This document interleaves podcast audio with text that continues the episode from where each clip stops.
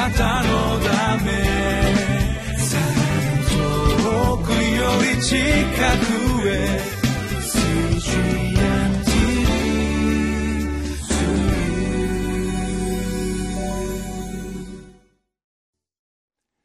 皆さんこんにちは。リビングライフの時間がやってまいりました。私は東京ホープチャペルの牧師の西田と言います。今日も神の御言葉を通して励ましをいただいてまいりましょう。今日のテーマは主の皆を褒め歌う時主の道からを見ますであります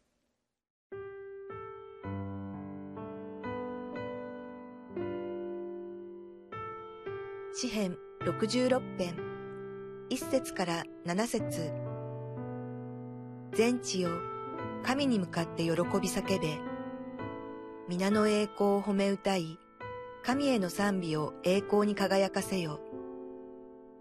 神に申し上げよ。あなたの見業はなんと恐ろしいことでしょう。偉大な道からのために、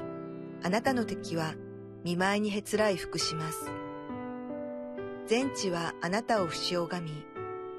あなたに褒め歌を歌います。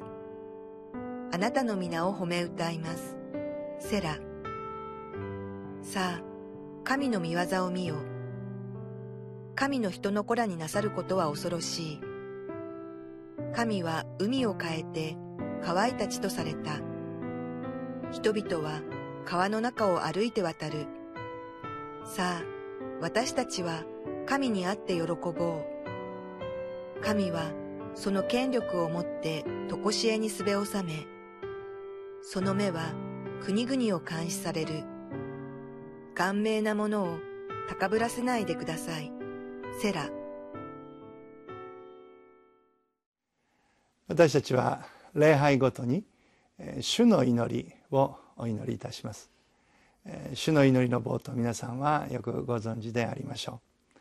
う。天に増します我らの父よ。皆が崇められますように、天の父を呼び求める呼びかけに続きましてまず最初に出てくる言葉は皆が崇められますようにすなわち主の皆を崇める賛美するというところからこの祈りは始まります。ということは私たちの信仰の歩みも神への賛美神への参加を捧げるということが非常に大事なことになるのであります。今日のテーマは主の皆を褒め歌う時主の道からを見ますということでありますが支援66編の一節にございます。全地を神に向かって喜び叫べ。皆の栄光を褒め歌い神への賛美を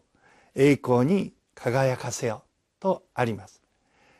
神への賛美は単に賛美の歌ではなくして神を褒めたたえるということであります。ですから、えー、私たちの信仰はまず神への偉大さに目を向ける。神の素晴らしさに心を向けそれを崇め褒めたたえる。ということが信仰の土台になります、えどちらかというと私たちが信仰に至る動機というものはさまざまな試練や問題困難そういったものを通して私たちは人生の行き詰まりを覚え神に出会いあるいは神様の呼びかけに応答して信仰を持ったということが多いのではないでしょうか。ですから何か信仰を日本人の中にも多いと思いますが困った時に神に祈るあるいは問題があるから神様に私たちの思いを向けるということがベースにあって神が神であるから神を賛美しよう褒めたたえようということはなかなか根付きにくいそういう文化があるかもしれません。でも聖書は神様を褒めたたえ崇めるところから私たちの信仰が始まることを教えているのであります。ですからこの詩篇も神の栄光を褒めたたえようというのであります。しかし現実私たちは日々生活しておりますからどうしても現実の問題や試練や悩みということがよくあります。でもそれにいつもフォーカスをしておりますと、えー、さらに問題が深くなったり悩みが増し加わったり落ち込んだり、えー、あるいは恐れが来たりというふうに現実の問題をに目を向けておりますと負のスパイラルといいますか連鎖の中に落ち込んでしまうのであります。ですからどこかで私たちはその負の流れまたそのマイナスのイメージを断ち切らなければならないその断ち切ることはどのようにすればいいかというとまさに今日のテーマである神を賛美するということから私たちは負の流れ連鎖を断ち切ることができるのであります。ですから神への賛美が私たちの人生には不可欠になってまいります。私も人生の歩みの中でいろんな試練や問題悩みに直面いたします。また教会の方々あるいは教会を訪ねてくる方々の悩みを聞いておりますと、えー、まあ1日3人もそういう悩みを聞けばこちらの方にも影響が及びますし、えー、この悩みが自分のことのように重くのしかかってくるということもしばしばであります。ではそれをどうしているのでしょうかそれを神様の前に持っていって神様に助けていただきそして神ならば必ずそこに解決と勝利をお与えくださるという信仰の祈りと告白が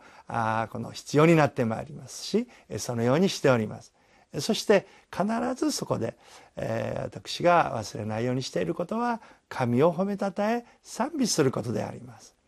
神が生きておられ神の偉大さが現れるならば解決できない問題はない。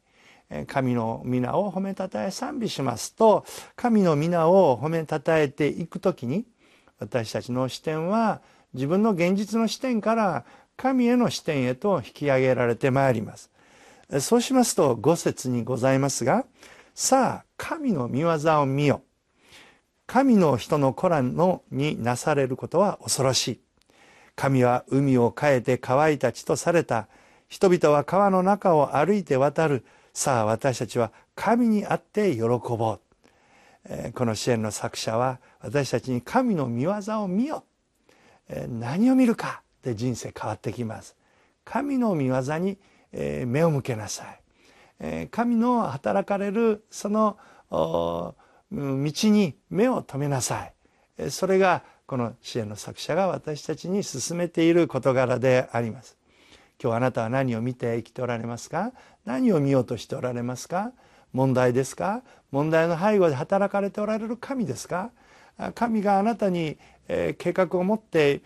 導こうとされておられる神の計画でしょうか？どうか神様の御業に目を向けてください。出エジプトの記事はまさにさまざまな現実の問題の中でファラオエジプトの王様がさまざまな困難をイスラエルの人たちもたらしましたけれどもモーセによって人々は神に目を向けそして神の御業を待ち望むそしてまさにあの航海が二つに分かれたように彼らは神の奇跡を体験していったその歴史を彼らは経験したわけであります。どうかあなたの人生の中にあなたの歴史の中に神がイスラエルに働かれたのと同様にあなたにも働かれる。そのことを覚えていただきたいのであります。どうか神を賛美しようではありませんか。神を褒めたたえようではありませんか。そして聖書を通して神がなされたさまざまな見業に私たちは心を向けていきたいと思うのです。7節を見ますと神はその権力をもって常しえにすべを治めその目は国々を監視される。顔面なものを高ぶらせないでください。神はその権力を持って意向を持ってこの地を見ておられます。そしてあなたを見ておられます。そしてこの地をすべ治めておられます。そして神様はご自分がなさろうとしておられることを知っておられて私たちにその御手を述べてくださっているのであります。どうか私たちには勝利が約束されていることを信仰によって先取りして神を賛美しながら歩んでいこうではありませんか。必ずあなたにも神の御業が表されてまいります。神の祝福を心からお祈りしています。